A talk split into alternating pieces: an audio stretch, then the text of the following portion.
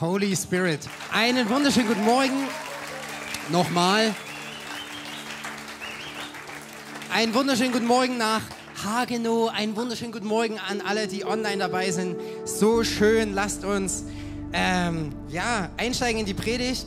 Ähm, wir sind in Woche 3 der Reihe Holy Spirit, Heiliger Geist. Und es geht um die Kraft, um die Person, um die Gegenwart des Heiligen Geistes in unserem Leben. Und unser lieber Pastor, der ist die letzten Sonntage ist er schon voll eingestiegen, um erstmal so eine Basis zu diesem Thema zu schaffen, um zu erklären, wer ist der Heilige Geist überhaupt? Warum ist er relevant? Warum ist das Thema vielleicht auch kontrovers? Ähm, wir haben letzte Woche gelernt, dass äh, er blonde lange Haare hat und wir ihm die nein Quatsch und wir ihm die Tür aufmachen dürfen.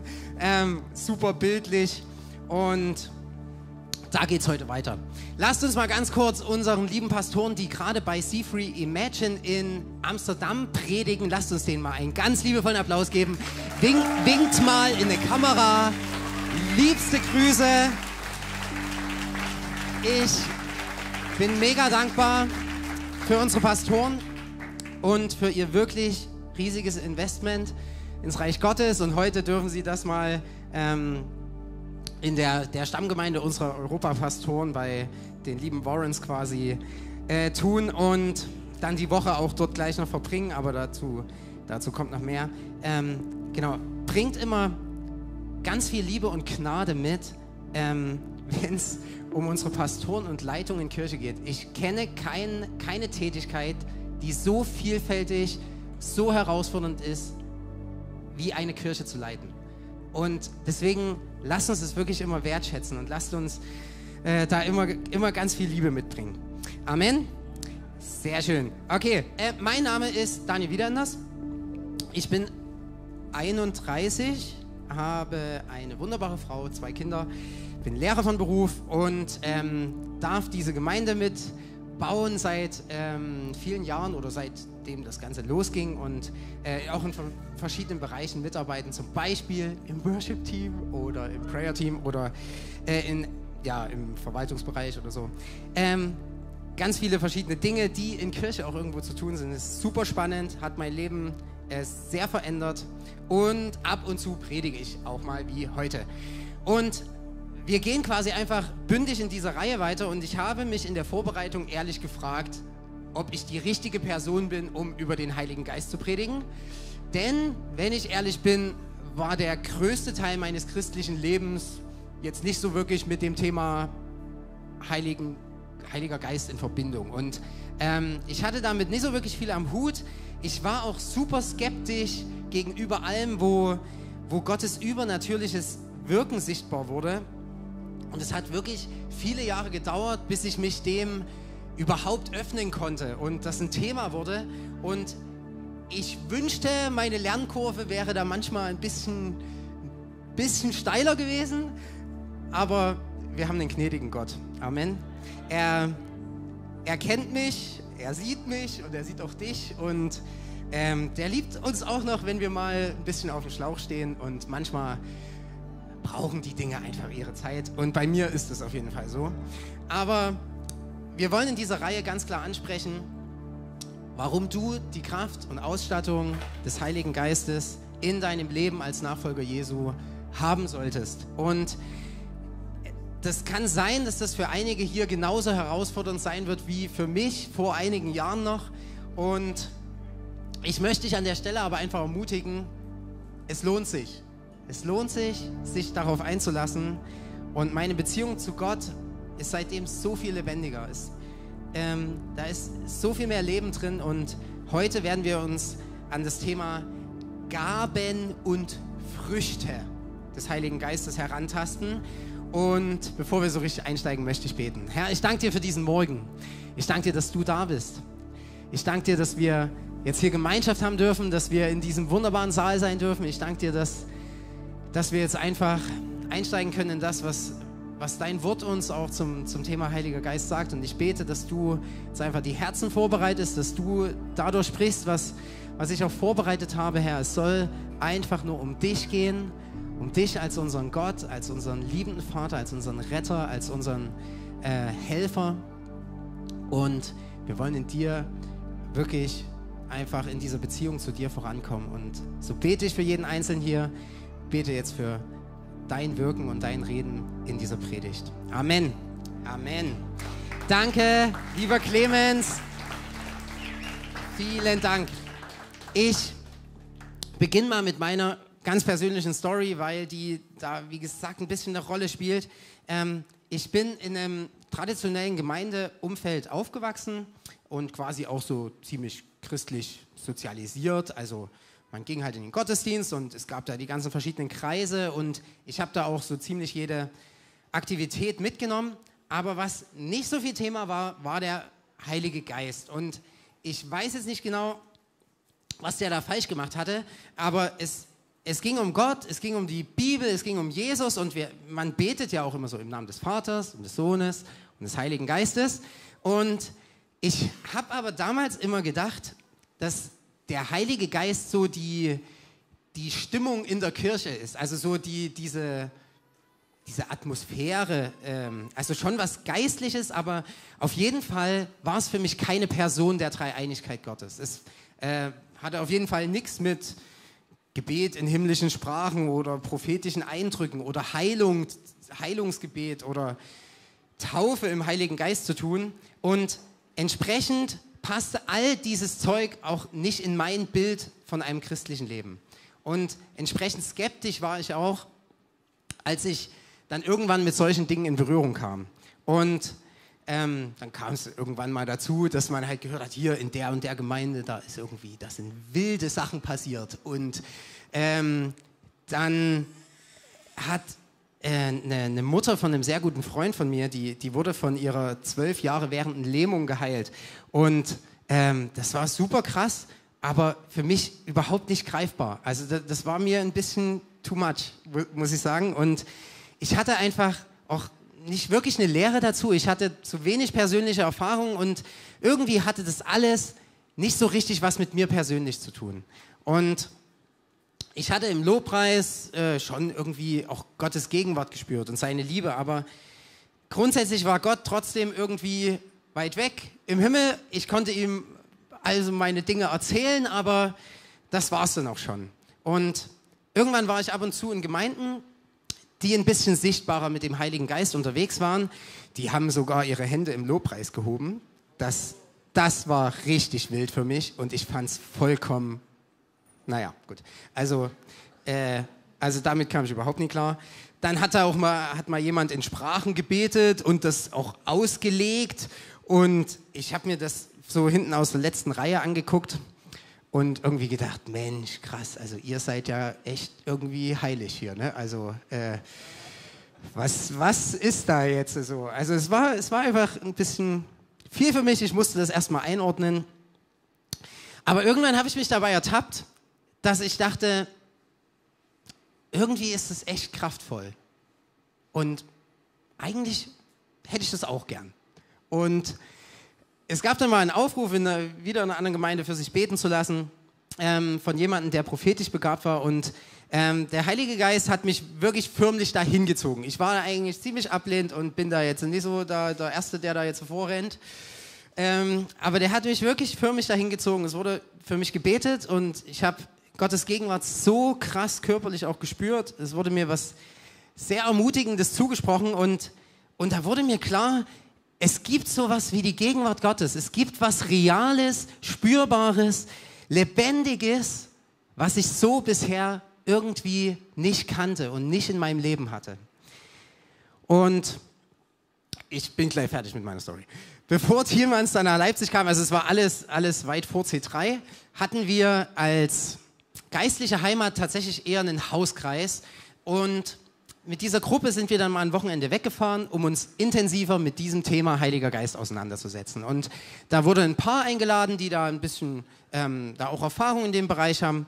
Und ein, ein wirklich ganz entspanntes Paar hat da einfach ein bisschen Input gegeben. Wir haben uns die, den biblischen Kontext angeguckt und hat relativ unspektakulär für eine Berührung des Heiligen Geistes gebetet. Und ähm, wir haben einfach gemeinsam alle gebetet und ich habe Gott angebetet ähm, aber dann irgendwie angefangen in Sprachen zu beten. Also ich habe einfach Gott weiter angebetet, aber mit Worten, die der Heilige Geist mir eingegeben hat und Worte, die ich auch nicht verstanden habe. Und das war im ersten Moment ziemlich verrückt, aber es war auch wirklich wunderschön. Und das hat mir gezeigt, dass der Heilige Geist lebendig ist, dass er wirklich wirkt. Das macht er auf ganz verschiedene Weise. Aber was für mich so, so kraftvoll in diesem Moment war, dass, dass dadurch so kraftvoll einfach Gottes Existenz und Wirken irgendwie in mir spürbar und sichtbar wurde.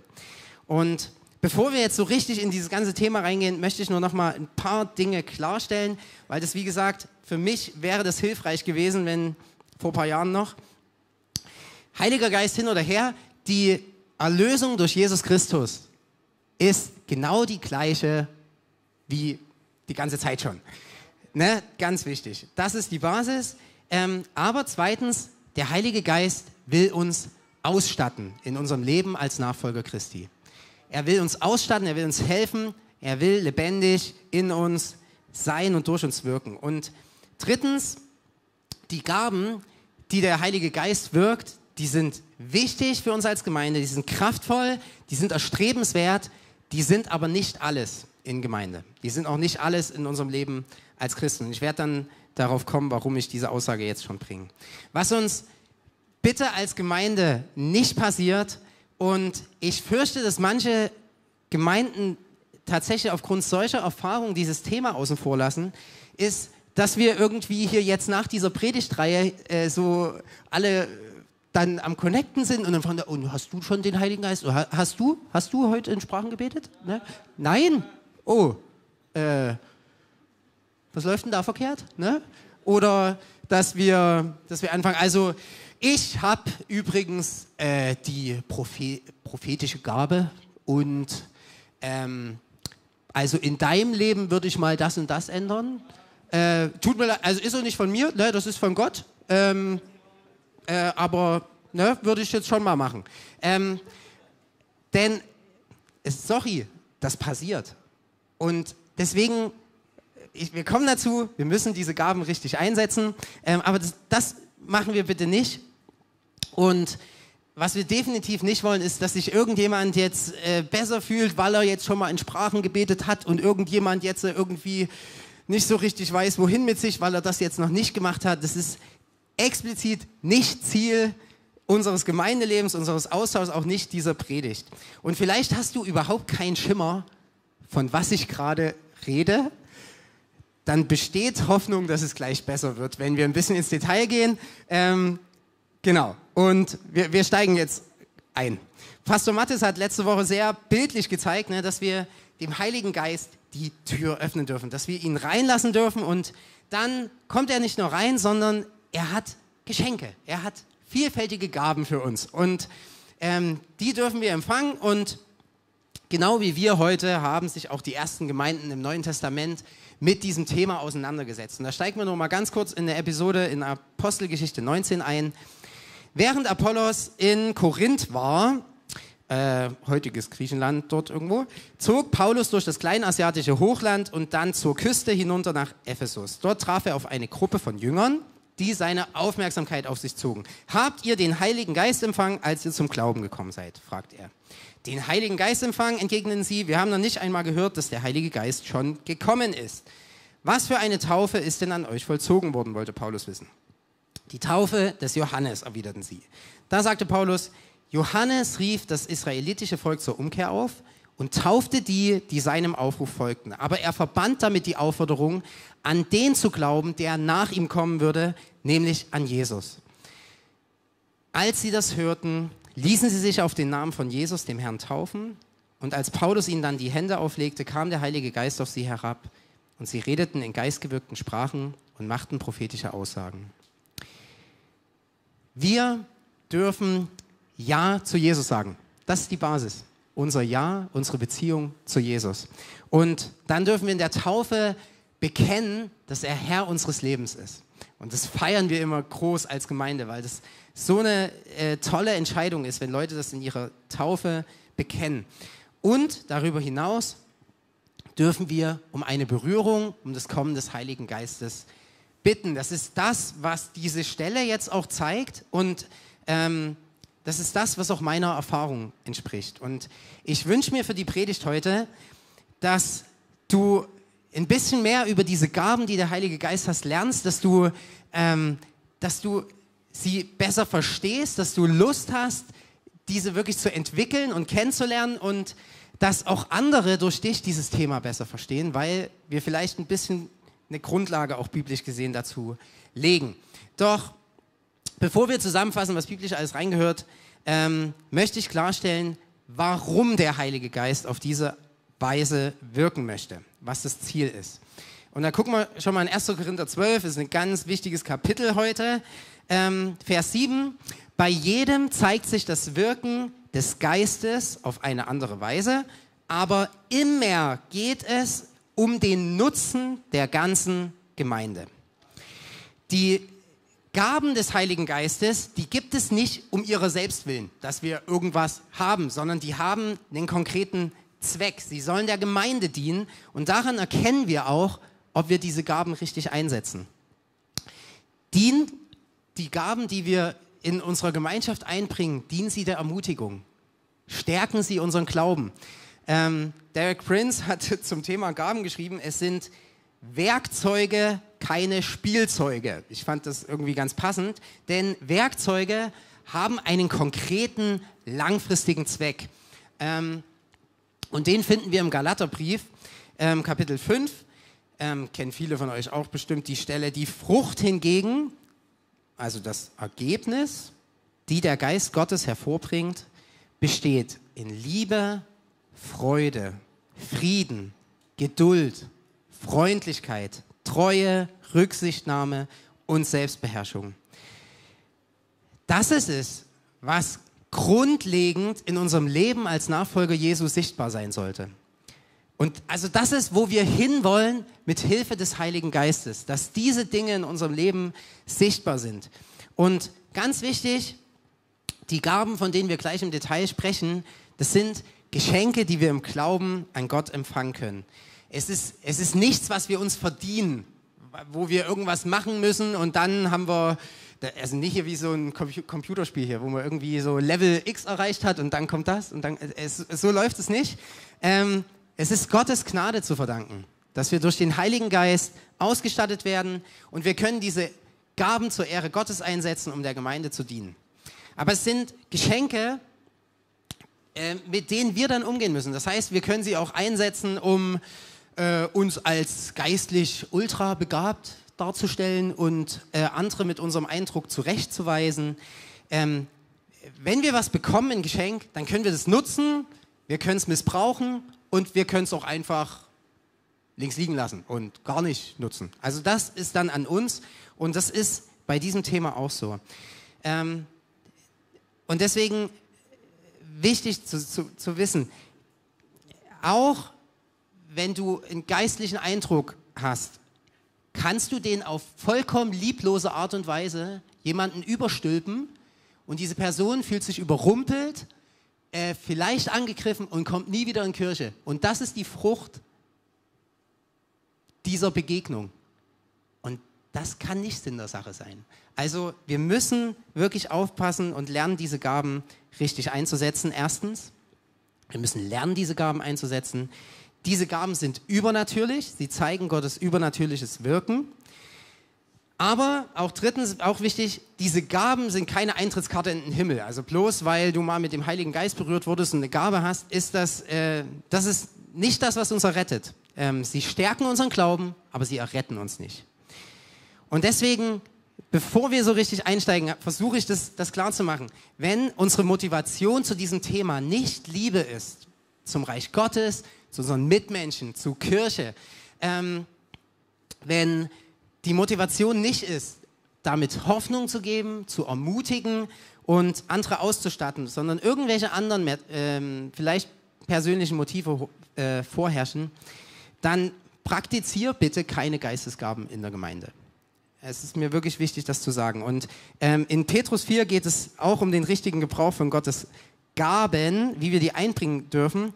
Und hier steht auch wieder, Vor allem aber bringt einander eine tiefe und herzliche Liebe entgegen. Denn die Liebe, so sagt uns die Schrift, deckt viele Sünden zu. Seid gastfreundlich gegenüber euren Geschwistern, nehmt sie gern und ohne zu murren auf. Und jetzt kommt's, jeder soll den anderen mit der Gabe dienen, die er von Gott bekommen hat. Also das Kapitel ist überschrieben mit ähm, richtiger Umgang mit Gaben oder so, je nachdem, welche Übersetzung man da nimmt. Aber hier wird eine tiefe Liebe und Gastfreundlichkeit betont, bevor es zum Thema Gabeneinsatz geht. Weil das die notwendige Basis dafür ist, dass wir ähm, den Dienst auch ähm, in der richtigen Art und Weise im Reich Gottes tun. Weil mit, mit einer tiefen Liebe, mit einer krassen Gastfreundlichkeit, dann haben wir die richtige Beziehungsebene. Dann basiert dieses, dieses Beziehungsgefüge ist in Ordnung, weil wir wissen erstmal, der andere, er interessiert sich wirklich für mich, er sieht mich wirklich, er lädt mich zu sich ein, er, es, wir nehmen uns an, wir lernen uns kennen, es, es gibt diese Basis und das ist der Rahmen, in welchem wir dann Gottes Gaben einsetzen sollen. Amen. Ich finde die Stelle wirklich super wichtig. Äh, zum also ich, wir koordinieren so ein bisschen die Homegroups, meine Frau und ich, hier am Standort. Und für dieses Thema Hauskreis ist es so wichtig, diese Stelle. Weil wenn das wirklich unser Herz ist, dann ist die richtige Basis da. Jetzt aber endlich ein Überblick zu den verschiedenen Gaben. Ähm, schreib mindestens, vielleicht kennst du die auch alle, aber schreibt die Bibelstellen mit, dann könnt ihr die in Homegroup nochmal durchgehen oder ihr könnt ähm, in eurer persönlichen Zeit da vielleicht nochmal in die Tiefe gehen, denn äh, das ist so ein großer Komplex, wir können das jetzt nur ein bisschen einen Überblick geben und exemplarisch in ein paar Sachen reingeben. Ähm, eine wichtige Stelle ist Römer 12. Da, äh, die nennt man Motivationsgaben. Ähm, allein da könnte man zu jeder einzelnen eine ganze Predigt machen. Ähm, die Gabe der Weissagung, der Lehre, des Dienstes, der Leitung, der Seelsorge, der materiellen Unterstützung und Hilfe, der Barmherzigkeit ähm, ist quasi so eine Stelle, die verschiedene Gaben in Kirche ähm, aufführt. Darum wird es heute nicht gehen. Also zumindest nicht um diese Stelle. Zweitens, 1. Korinther 12 hatte ich schon angesprochen, ganz wichtige Stelle. Da geht es um die manifestierten Gaben. Manifestiert meint, dass der Heilige Geist, der in der Regel erstmal unsichtbar ist, durch diese sichtbar wird. Und da gehen wir dann gleich im Detail noch ein bisschen tiefer rein. Ähm, in den Folgekapiteln wird das quasi weitergeführt. Ähm, da geht es um den Umgang mit diesen Gaben, vor allem auch in äh, 1. Korinther 14, also zwei Kapitel weiter. Auch hier übrigens wieder der erste Satz, strebt nach der Liebe. Damit geht das Kapitel los. Und um die Übersicht zu vollenden, ähm, die vierte wichtige Stelle ist Epheser 4. Da ist der sogenannte fünffältige Dienst beschrieben. Vielleicht habt ihr das äh, schon mal gehört, diesen Begriff. Hier geht es um konkrete Funktionen, die wir in Gemeinde brauchen. Also Menschen, die als Evangelisten, die als Apostel, Lehrer, Hirten und Propheten begabt sind. Also, das sind so die Kernstellen, mit denen man sich da auseinandersetzen kann. Und Wichtig, zu all diesen Gaben haben wir Zugang durch unsere Beziehung zu Jesus Christus, der uns den Heiligen Geist gesandt hat. Es ist, es ist kein exklusiver Besitz. Wir haben keinen Anspruch auf bestimmte Gaben. Es sind Geschenke, die der Heilige Geist verteilt, wie er möchte. Und deswegen lasst uns auch in Gemeinde, lasst uns nie betonen, dass ich diese oder jene Gabe habe, sondern wir haben Zugang zum Heiligen Geist. Und dieser kann durch uns wirken. Und das ist was Schönes und Kraftvolles und das bringt uns voran. Amen. Okay. Ähm, ja, ja, ja, schön, dass ihr dabei seid. Ähm, aber noch eine witzige Episode dazu. Ich habe ja beschrieben, dass ich irgendwann sagte, hey, das ist cool, ich, ich will irgendwie auch mit dem Heiligen Geist unterwegs sein. Wie wird das jetzt so? Und dann fragt man den und es kam wirklich mehrfach vor, dass ich, dass ich einfach nur still und leise für mich Gott um einen, um einen Eindruck, um ein Bild gebeten habe in einer konkreten Situation oder in einem konkreten Thema.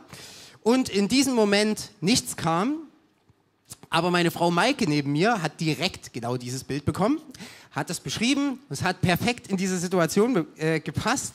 Und ich musste da, da einfach draus lernen oder ich, ich sehe das als Gottes Humor, um mir zu zeigen, äh, dass es nicht darum geht, dass ich eine Gabe habe, sondern es geht darum, dass wir äh, in Gemeinschaft mit ihm sind, dass wir in Gemeinschaft ähm, auch unseren Glauben leben und es weniger wichtig ist, welche Gabe ich jetzt konkret habe oder was ich bekomme, sondern dass Gott da auch wirkt, wie er das möchte.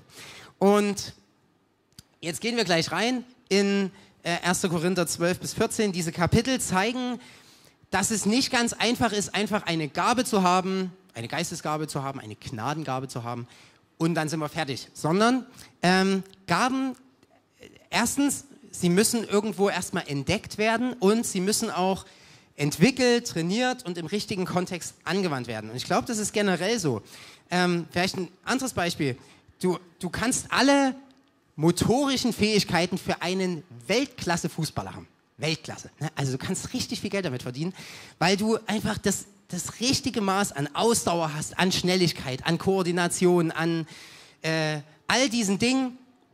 Aber diese, diese Fähigkeit, diese motorischen Fähigkeiten machen dich noch nicht zu einem guten Fußballer.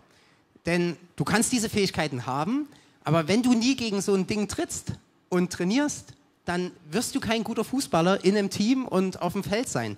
Und dann kannst du begabt sein, wie du willst. Wenn du nicht betest und den Heiligen Geist einlädst, wenn, dann wirst, also wirst du vermutlich auch nicht in Sprachen beten. Und wenn du nie für Heilung betest, dann wirst du vermutlich auch keine Heilung erleben. Und wenn dir niemand die Regeln erklärt, dann wirst du auch kein guter Fußballer. Dann bist, hast, du, bist du vielleicht schnell und du hast doch super viel Ausdauer, ähm, aber du stehst immer permanent im Abseits, weil du zu schnell vorne bist. Oder du faulst zu viel, weil dir noch niemand die Regeln erklärt hat.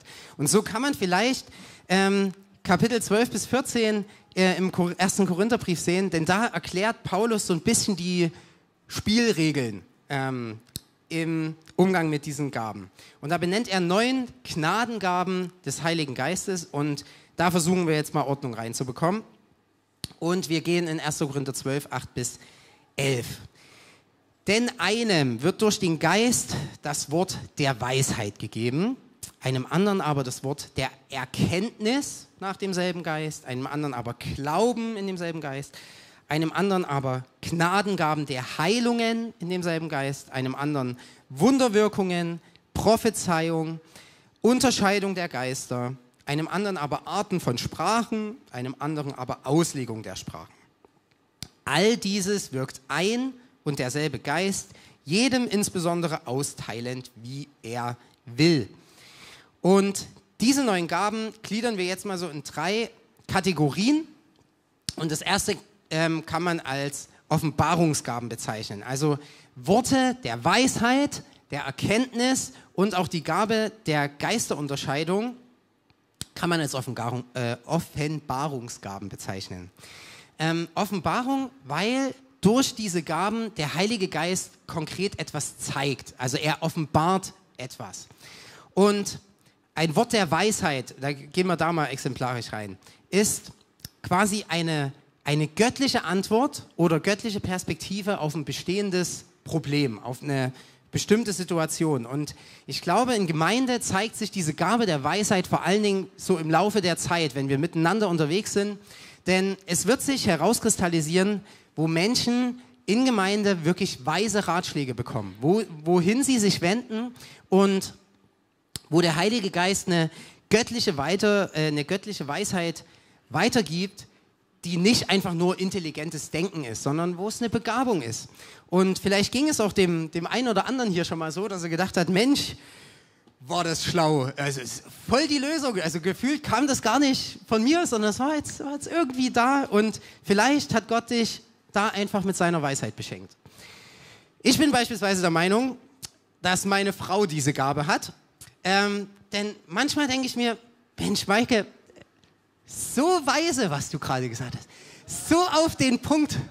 Das kann gar nicht von dir kommen. Ne? Äh, Spaß. Spaß, Spaß, Spaß.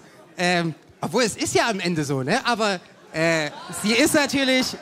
Ähm, meine Frau ist natürlich einfach auch, auch intelligent, ne? Das, das meine ich wirklich so. Das sage ich jetzt nicht nur, um, um jetzt den Ärger wieder einzufangen.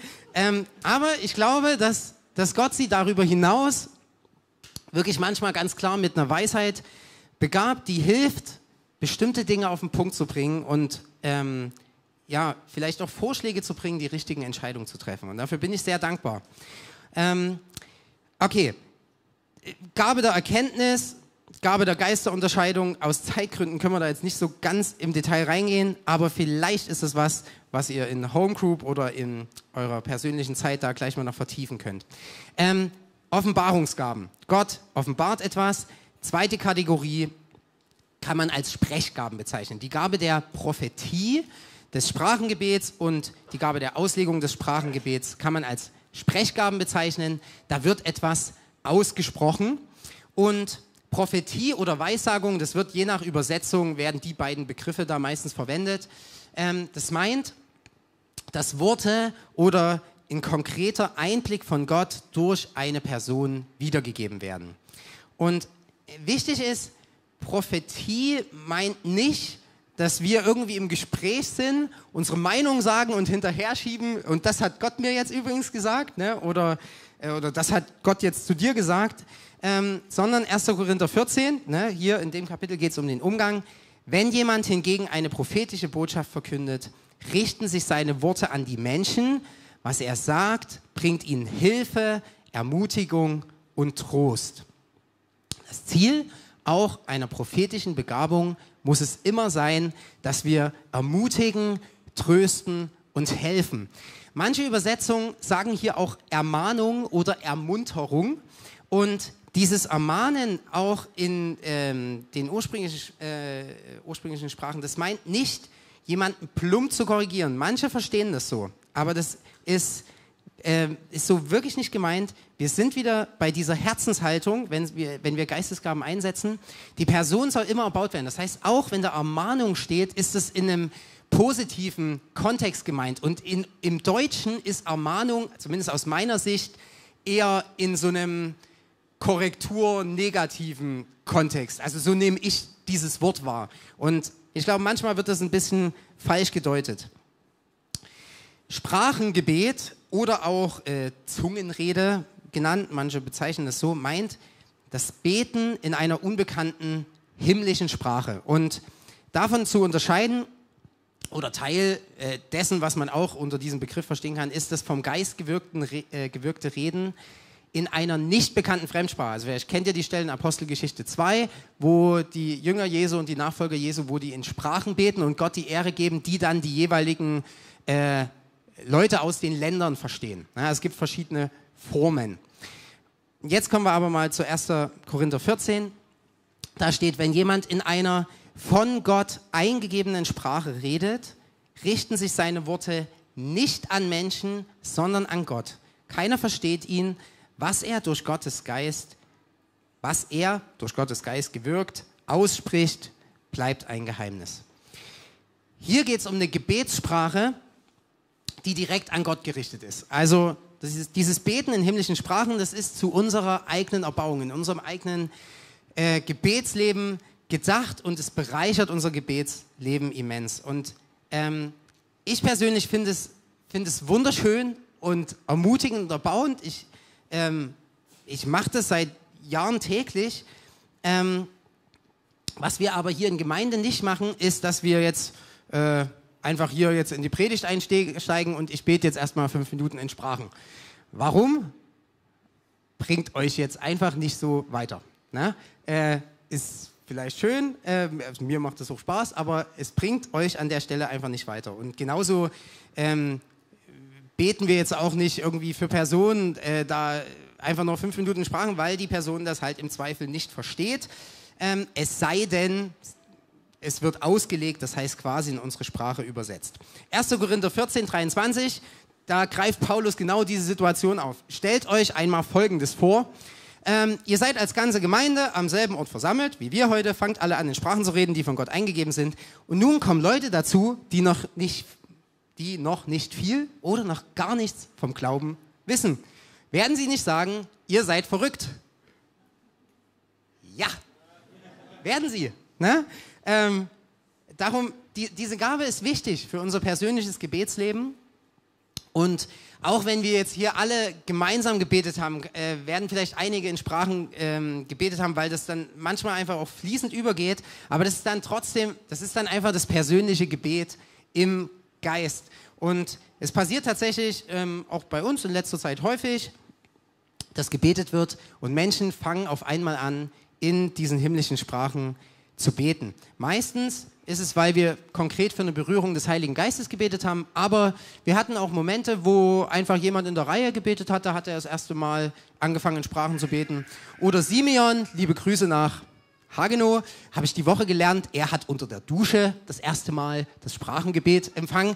Also der, der Heilige, ich darf das sagen übrigens, äh, ich habe gefragt, äh, der Heilige Geist wirkt, wie er möchte. Ne? Das ist nicht irgendwie auch an Ort und Zeit und äh, immer so ganz konkrete Abläufe gebunden. Und vielleicht hast du auch die Gabe der Auslegung des Sprachengebets. Und da gibt es eigentlich auch einen ganz einfachen Trick, um das herauszufinden. Du bittest Gott in deinem persönlichen Gebet darum, dass er dir quasi übersetzt, was du gerade in Sprachen gebetet hast. Oder was, wenn es in, in einem was weiß ich, mit einer anderen Person ist, was die andere Person gebetet hat. Und da bin ich gerade äh, persönlich so ein bisschen dran und ähm, was Gott mir da bisher offenbart hat, war immer vollkommene Anbetung. Es waren wirklich Worte, wo, die ich kaum selbst gefunden hätte, um Gott die Ehre zu geben. Es war so ein vollkommener Lobpreis und ein ganz klares Gott alle Ehre geben. Und auch mega kraftvoll. 1. Korinther 14. Ich wünschte, ihr alle könntet in Sprachen reden, die von Gott eingegeben sind, aber noch lieber wäre es mir, ihr alle hättet die Gabe, prophetisch zu reden. Denn wer prophetisch redet, ist von größerem Nutzen für die Gemeinde als der, der in einer von Gott eingegebenen Sprache redet. Es sei denn, dieser gibt das Gesagte anschließend mit verständlichen Worten wieder, dann ist auch sein Beitrag eine Hilfe für die Gemeinde. Also hier werden jetzt eigentlich diese ganzen Sprechgaben zusammengefasst und der Umgang damit. Ähm, und es war tatsächlich so, dass es in Korinth eine Diskussion darüber gab und man vermutlich sich sehr heilig gefühlt hat, wenn man dieses Sprachengebet hatte und Paulus äh, relativiert das ein bisschen und sagt, ist cool, mach das und so weiter, aber äh, so wichtig und ist es äh, für die Gemeinde dann doch nicht, sondern ähm, da gibt es Gaben, die die anderen mehr ausstatten. Und jetzt sprechen wir über Prophetie, über Sprachengebet, über Auslegungen. Vielleicht denkst du gerade, was soll das Ganze? Ne? Weil du vielleicht auch mit diesen Stellen oder diesen Begriffen nichts anfangen konntest. Und vielleicht auch, weil du einfach komische Erfahrungen mit diesem Thema hattest, auch mit Christen hattest und die nicht einordnen konntest. Oder vielleicht hat dir auch jemand erklärt, ähm, dass es einfach alles Spinner sind, die mit Geistesgaben unterwegs sind und die sowas machen. Ähm, alles passiert alles, aber unabhängig davon, wo wir jetzt stehen, können wir uns bitte darauf einigen, dass wir im Neuen Testament nicht am Heiligen Geist vorbeikommen. Wir kommen an diesem Thema nicht vorbei. Und der Start der Kirche, nachdem Jesus in den Himmel aufgefahren ist, ähm, all das ist ohne das Kommen und Wirken des Heiligen Geistes undenkbar. Es ist unmittelbar damit verbunden. Und Paulus als der Gemeindegründer in allen möglichen Regionen ähm, er schreibt, streckt euch nach diesen Gaben aus, ihr braucht sie für eure Erbauung und Ermutigung. Können wir uns darauf einigen? Und mir wurde im, in meinem wirklich langen Prozess der Annäherung zum Heiligen Geist klar, dass diese Gaben wirklich wichtig sind und dass, dass es wichtig dafür ist, dass ich eine lebendige Beziehung zu meinem himmlischen Vater habe. Und die letzten drei Gaben aus 1. Korinther 12 kann man als Kraftgaben bezeichnen. Das griechische Wort für äh, Kraft ist Dynamis äh, und den Wortstamm kennen wir vom Wort Dynamit. Also ähm, Gott möchte uns explosive Kraft geben. Ne? Also nicht nur ein bisschen Kraft, sondern explosive Kraft. Und da werden jetzt nochmal drei Gaben darunter eingeteilt. Die Gabe des Glaubens.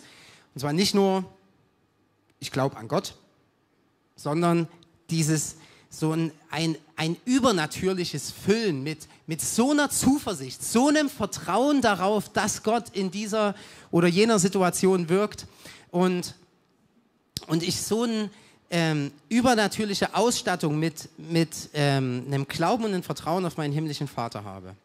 Oder die Gabe der Heilung, also das übernatürliche Ausstatten mit gottgegebener Gesundheit. Also nicht ähm, einfach unsere natürliche Genesung oder auch das Helfen von Ärzten ist alles super und wunderbar. Ähm, sondern Heilung wirklich im Sinne, dass Gott eingreift und auch die, seine gedachte Ordnung in unserem Körper wiederherstellt. Und der Heilige Geist möchte Heilung geben. Er möchte Heilung durch uns fließen lassen für andere und er möchte, er möchte, dass wir heil sind. Und das dürfen wir alle und wir sollten alle in unserem Gebetsleben, deswegen machen wir das immer Anfang des Gottesdienstes, dass wir wirklich dafür einstehen.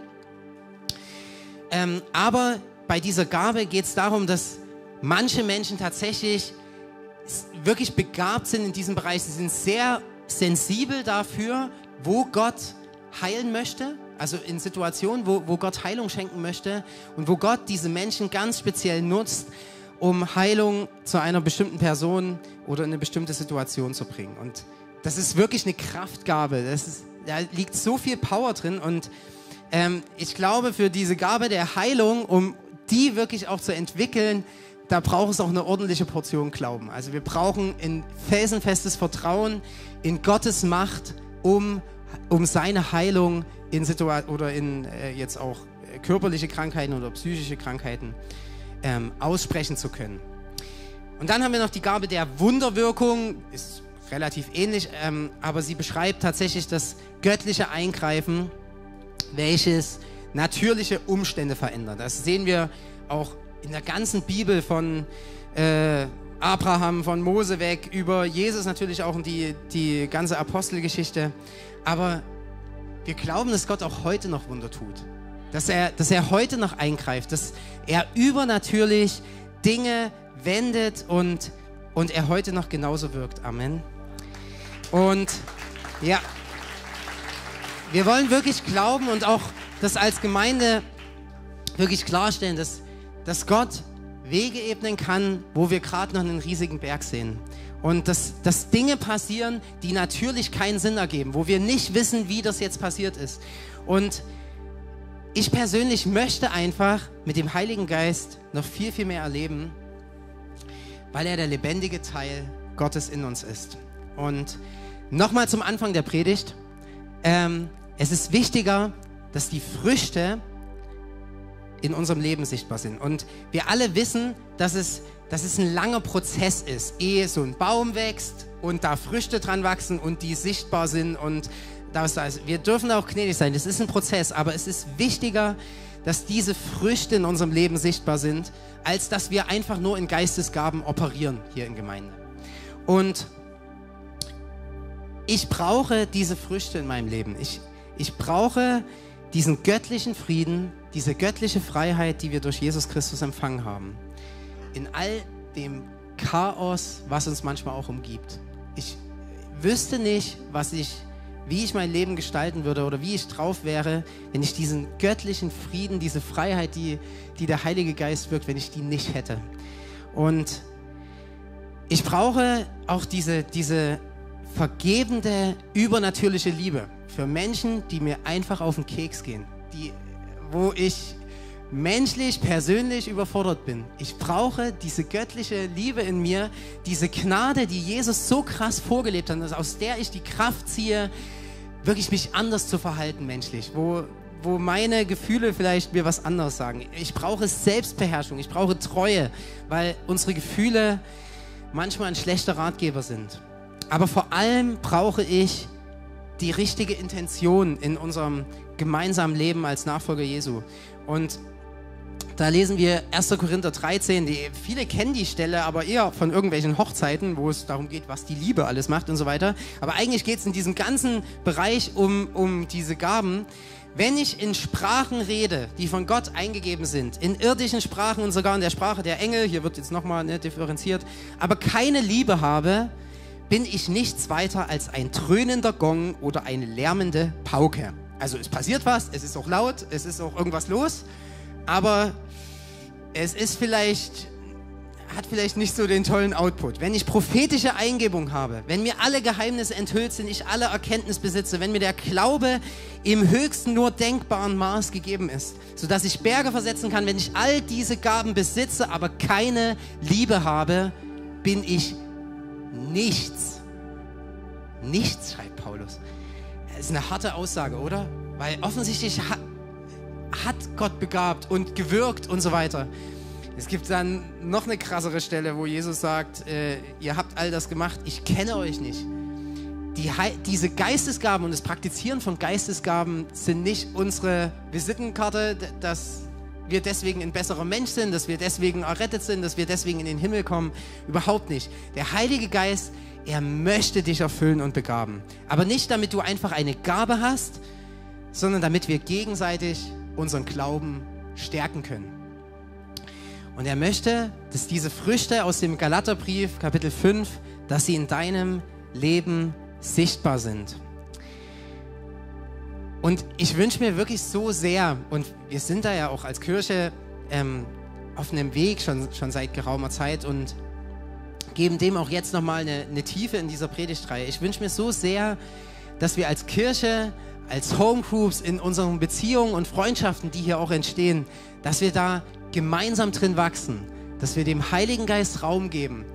Wirklich bei uns zu Hause, in unseren Homegroups. Diese Woche habe ich vor mit äh, meiner Homegroup oder einer meiner Homegroups, ähm, dass wir dem viel mehr Raum geben und, und dass wir gemeinsam unsere Begabungen entdecken, dass wir das entwickeln und ähm, einfach aus dem Ziel heraus Reich Gottes zu bauen, uns gegenseitig zu ermutigen, Gottes äh, Wirken einfach auch in, in dem Leben anderer Menschen ähm, zu sehen und uns da gegenseitig auszustatten. Amen.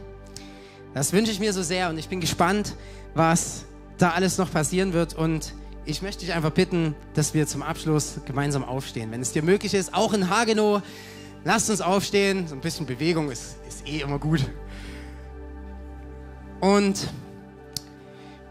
vielleicht war das jetzt alles thematisch echt wild für dich und du hast noch gar keine Berührung vorher gehabt mit diesem ganzen Thema und bist vielleicht an einem ganz anderen Punkt. Nämlich, dass du merkst, dass du eigentlich noch gar nicht so richtig Ja zu Jesus gesagt hast, zu einem Leben mit ihm, zu einer Beziehung zu ihm. Oder du hattest diese Beziehung schon mal, aber wenn du ehrlich bist, ist die verloren gegangen und ist irgendwo auf der Strecke geblieben. Und ich, ich könnte jetzt auch noch viel detaillierter von Heilung erzählen, die, die in Kirche passiert sind, die in Homecrew passiert sind, von Versorgungswundern, von kraftvollen prophetischen Aussagen und das alles stärkt unseren Glauben. Es hat meinen Glauben auf so ein anderes Level gehoben und es trägt mich auch jetzt, gerade wenn es mal anstrengend wird, wenn ähm, es einfach mal viel ist, tragen diese, diese Dinge, die der Heilige Geist in meinem Leben gewirkt hat, so, so stark durch. Aber retten werden uns wird es uns nicht, dass wir Wunder sehen. Retten wird uns kein Sprachengebet. Retten werden uns auch keine prophetischen Aussagen, sondern das stärkt unser Glauben, aber allein und einzig die Beziehung zu Jesus Christus wird uns retten. Der für dich und mich auf diese Welt gekommen ist und stellvertretend sein Leben gegeben hat, um Beziehung zum Vater möglich zu machen. Der stellvertretend für unsere Sünden und Fehler ans Kreuz gegangen ist und wieder auferstanden ist.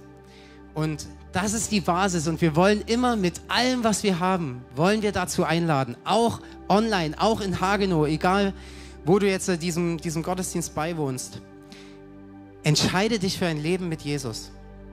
Nutze diesen Moment und sage ganz bewusst, Jesus, ich möchte eine Beziehung zu dir. Ich nehme deine Vergebung an. Du bist der Sohn Gottes, der für mich gestorben und wieder auferstanden ist. Und das ist die Basis, dass wir diesen, diesen Rettungsring, den Jesus uns entgegenwirft, dass wir diesen ergreifen und er, er sagt uns, glaube an mich und du wirst errettet werden. Durch ihn ist die Beziehung zum Vater wiederhergestellt. Und ich kann und will mir wirklich nicht vorstellen, wie, meine, wie mein Leben ohne diese Beziehung zu Jesus aussehe.